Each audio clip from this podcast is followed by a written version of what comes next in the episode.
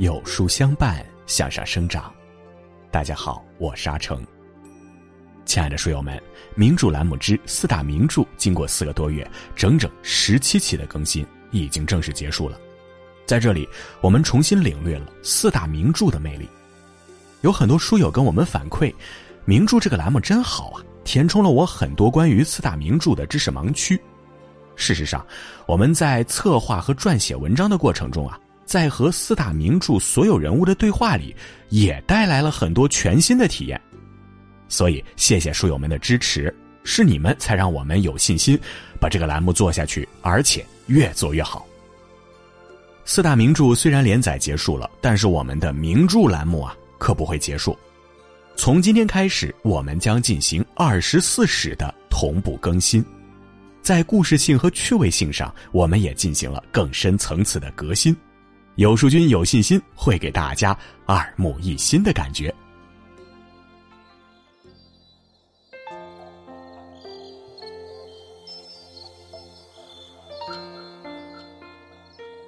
说起农家，我们最先想到的是乡野村夫，但实际上，农家不只是农民之家，而是从土地孕育出的哲学。在那个百家争鸣的时代里。农家被列入了诸子十家，农家，一个被忽视的精神家园。今天，就让我们一起来听有关农家思想的故事。如果你喜欢今天的分享，不妨在文末右下角点个再看。一，神农之治，在诸子百家中，农家的源流最早可以追溯到上古神话时代。传说有一天，一只红色的鸟衔着一串像种子的东西飞来。鸟儿飞到部落头领神农氏的头上后，把种子吐了出来。神农氏连忙拾起来种子，抬头看见鸟儿围住它飞了三圈，又叽叽啾啾的叫了一阵，飞走了。神农氏心想，这鸟肯定是天帝派来送食物种子的。他把种子小心的埋在土里。接着又用木头制成农具、木垒和木饲，教人们翻松泥土、掘井灌溉种子。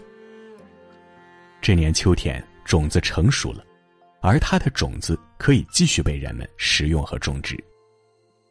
古人云：“民以食为天”，有了种植技术，从此不用再为食物奔波。光是这一点，足以让那时的人们感到幸福。《义系词》记载。神农氏作啄木为饲，揉木为耒，耒耨之利，以教天下。神农氏兴起的时代，他砍削树木做成犁头，曲转木材为犁柄，以便耕种和除草，创造许多耕作器具，教导人民。从此，中国原始时代由采集渔猎转向农耕生产。神农氏作为农业的发明者，被后世尊为中国农业之神。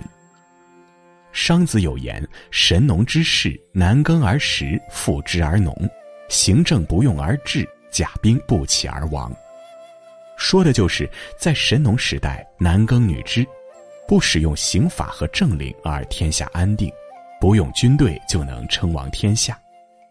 在远古时代，人们日出而作，日落而息。与自然共处，华夏大地上农耕文明的种子就此生根发芽。二许行之谱。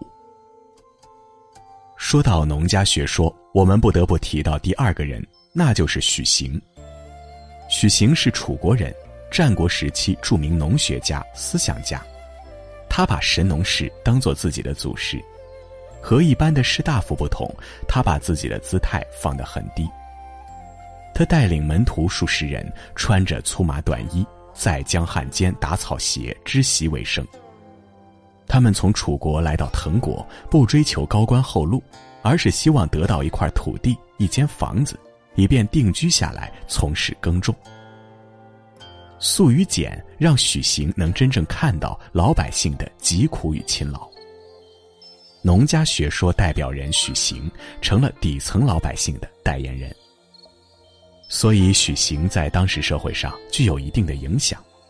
陈相和他的弟弟陈新本来是楚国名儒陈良的学生，可后来他们俩抛弃了儒家之道，拜许行为师。孟子《滕文公上》中记载了一次著名的农儒之辩。辩论的双方，一个是农家学说的传人陈相，另一个是大名鼎鼎的儒家学派代表人孟子。有一天，孟子来到滕国，陈相去拜见孟子，他说了老师许行的一番言论。滕君的确是个贤明的君主，不过他还没有掌握真正的治国之道。贤人治国应该和老百姓一道耕种而食，一道亲自做饭。现在滕国有储藏粮食的仓库，存放财物的仓库，这是损害老百姓来奉养自己，怎么能够叫做贤明呢？对于丞相的言论，孟子提出了许多疑问：徐子一定要自己种庄稼才吃饭吗？丞相回答：对。孟子问：徐子一定要自己织布，然后才穿衣服吗？丞相说：徐子只穿粗麻衣服。接着，孟子又问：“徐子戴帽子吗？帽子是他自己织的吗？”丞相否定道：“不是，是用粮食换来的。”孟子问：“徐子为什么不自己织呢？”丞相回答说：“因为他怕耽误了农活在这场辩论中，丞相的主张就是贤明的君主要关注民生，和老百姓一起种地。而孟子强调社会分工，劳心者治人，劳力者治于人。这场辩论不能说谁胜谁败，因为每个人都有自己的立场。贤者与民并耕而食，是农家学说的主张之一。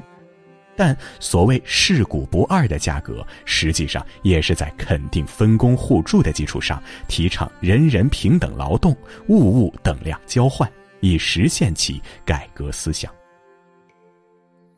我们可以把目光投向原始社会的伏羲时代，祖先伏羲种农桑、勤耕田，每年的二月初二，他往往会到田里亲自耕种。在他之后的黄帝、尧、舜、禹等都纷纷效仿。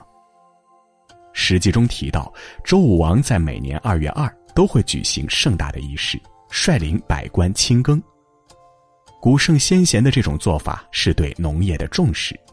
把土地与百姓紧紧的连接在了一起。三，后继之时。除了许行一派，农家还有一个流派叫做后继学派。古往今来，帝王将相们最爱江山社稷，其中社是土神，稷就指的是古神后稷。古神后稷的故事最早记载在了《诗经·大雅·生民》里。后稷原本姓姬，名契，是皇帝的玄孙。姬契还是小孩的时候就喜欢种植物，他种出的大豆很是茁壮，他还会种稗粟、麻麦和瓜果。在他的精心培育下，禾苗青青，麻麦旺盛，瓜果也沉甸甸的。机器成年后有分辨农作物的本领，他会把茂密杂草都除去，然后挑选好的禾苗播种。尧听说机器的才能后，把他提拔为农官。他把种植的方法教给天下人，让大家都能种出好的粮食。机器被人们尊为祭神、农神、耕神、谷神。此后的后继学派成为农家学派中注重技术总结和传承的务实一脉。《吕氏春秋》中有许多关于农家学说的思想，最著名的便是农业生产中的三才之说。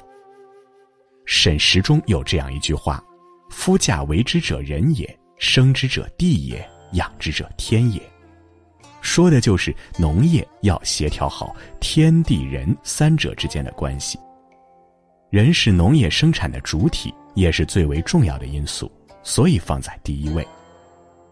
地在万物，为农作物提供生存的基本条件；天道循时，以光、热、水、气等形式为农作物的生长提供养分。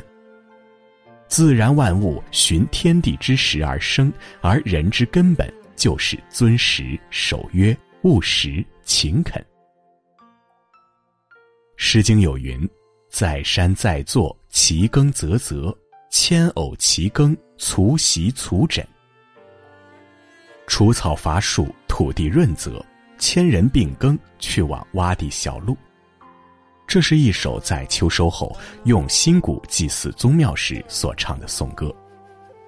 千百年来，农家没有成为诸子百家中的热门学派，我们依旧可以在文明的流淌中找到它的身影。为什么我们对这片土地爱得深沉？